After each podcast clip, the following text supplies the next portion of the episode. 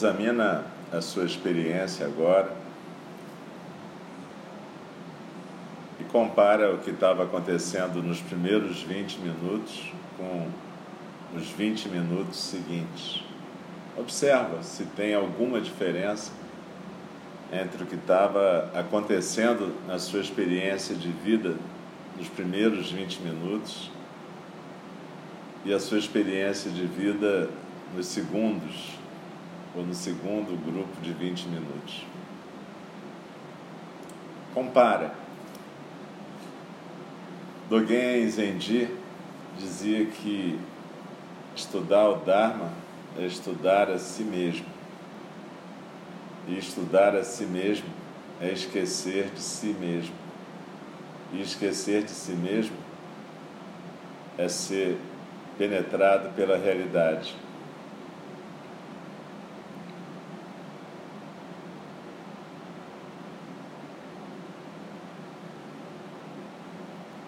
Então a gente tem que lembrar quando a gente se propõe a praticar zazen, que zazen não é uma atividade pontual, algo que você faz durante 10 minutos, 20, 40, num dado momento do dia.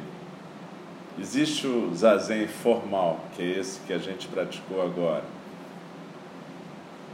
Esse permite que a gente faça essa atividade de pesquisador, que a gente examine como a nossa mente funciona habitualmente e como que a gente pode funcionar de uma outra forma. E mais adiante, como uma outra forma ainda pode se manifestar mais além de você funcionar. Mas para isso você tem que praticar bastante. Na verdade, o praticante Zen é alguém que pratica o dia inteiro, aquilo que Dogen Zenji chama de prática contínua. E para isso ele cultiva o seu centro no Hara como um centro de silêncio, quietude e tranquilidade. Para quê? Para que ele possa fazer essa comparação entre aquilo que ele está experimentando, vivendo no fluxo, que a gente chama de ego, dessa narrativa ego, e aquilo que é o centro de silêncio aquilo que é o centro do zazen. E aos poucos ele vai poder saber como é que esse ego funciona na prática.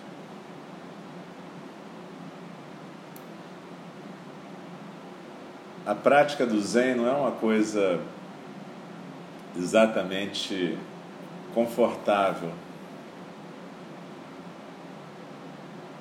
Dogen Zenji fala no manual de Zazen que Zazen é apenas a agradável prática do Buda.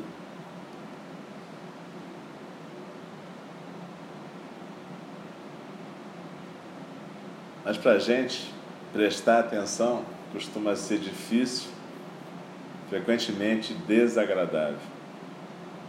A gente prefere se deixar arrastar, seja no fluxo dos pensamentos, seja no fluxo das emoções, seja no fluxo misto de ambos. Difícil prestar atenção, difícil manter o centro e uma postura de zazen.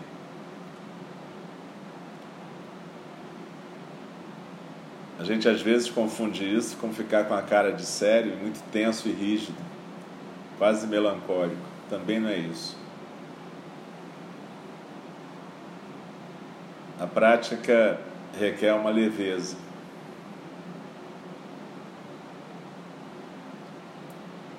E a questão, nosso Koan, é como é que a gente desenvolve a capacidade de estar praticando continuamente com leveza, seriedade ao mesmo tempo, atenção plena, acolhimento para tudo que está aparecendo e desaparecendo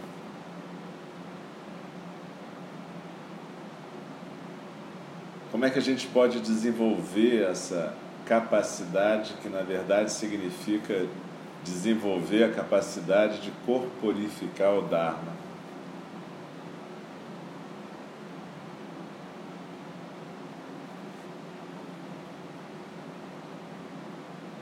Então, como eu estava dizendo ontem, praticar o Zen é você fazer um voto para sair da sua zona de conforto Praticar o Zen não tem nada a ver com pensamentos de Dharma, budismo, Zen. Tem muito mais a ver com a capacidade de construir um silêncio e a ação correta e adequada a partir desse centro de silêncio.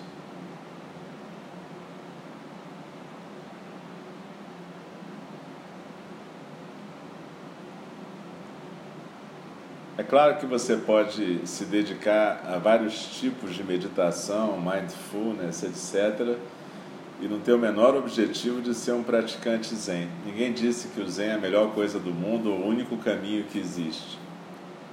Existem, o Buda dizia que existiam 84 mil jeitos de meditar. Zazen é um deles e a prática zen é uma forma de você corporificar o Dharma. Certamente não a única e certamente não a melhor. Cada um tem que descobrir qual é a forma que consegue praticar.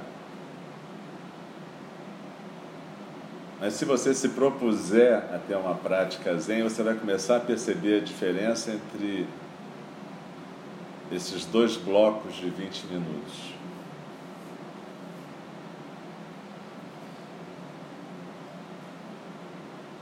E talvez comece a perceber a diferença entre a vida que você leva, minuto a minuto no seu dia a dia, e uma vida de presença. Presença no corpo, na atenção, na respiração, na postura.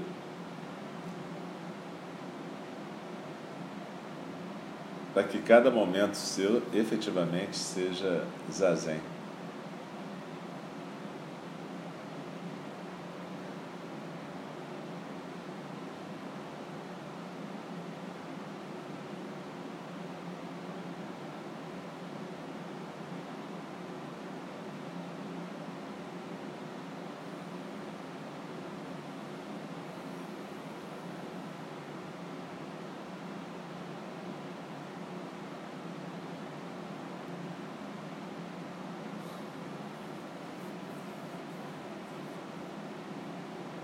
Mesmo na prática Zen, tem algumas formas de você se aproximar do Zazen.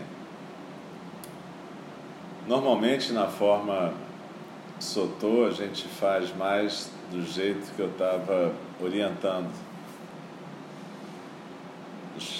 Naquele segundo bloco de 20 minutos. Na prática Rinzai, existem às vezes algumas perguntas essas perguntas não são para ser respondidas, na verdade, elas são perguntas para fazer o seu pensamento não te atrapalhar na prática. E as perguntas básicas que se usam no Rinzai para isso é: o que, que é isso? É você sentar com essa pergunta: o que, que é isso? Você pode variar para quem é que está sentado?